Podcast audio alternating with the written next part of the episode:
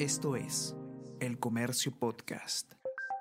Buenos días, mi nombre es Soine Díaz, periodista de El Comercio, y estas son las cinco noticias más importantes de hoy, lunes 13 de septiembre.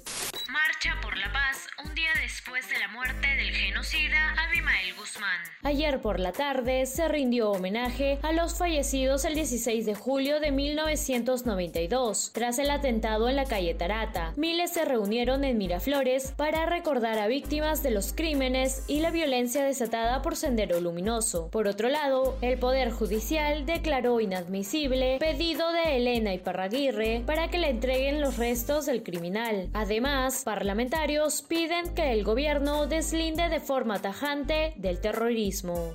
Aprobación al presidente Castillo Una encuesta del comercio Ipsos revela que el 42% apoya la gestión del jefe de Estado, cuatro puntos más que en agosto. El 46% es la desaprobación al mandatario. El 39% de quienes lo rechazan considera que no está preparado para gobernar. Asimismo, 37% aprueba la labor del Congreso, tres puntos menos que el mes pasado. El 49% la desaprueba.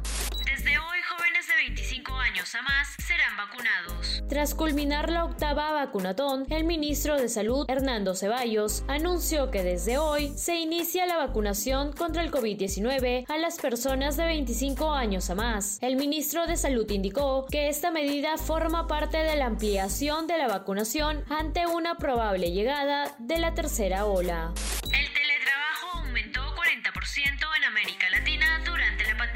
El más reciente estudio del Grupo de Diarios de América y Tendencias Digitales señala que el 66% de los consumidores latinoamericanos dijo estar en teletrabajo, con Puerto Rico, Costa Rica y México a la cabeza. Brasil, Perú, Chile y Colombia superan el promedio regional de los consumidores aislados en casa. Se requieren más de 30.000 antenas para mercado de telefonía móvil. Los operadores de telecomunicaciones deben implementar más de 36.000 antenas para telefonía móvil de cara al 2025, pues el consumo de Internet a través de celulares se duplica cada año. Y no te pierdas en unos minutos el podcast Tenemos que hablar con Ariana Lira, quien junto a Alicia Rojas, periodista de la sección política de El Comercio, solucionarán todas tus dudas sobre el fallecimiento de Abimael Guzmán y los procesos pendientes de resolver. Esto fue El Comercio Podcast.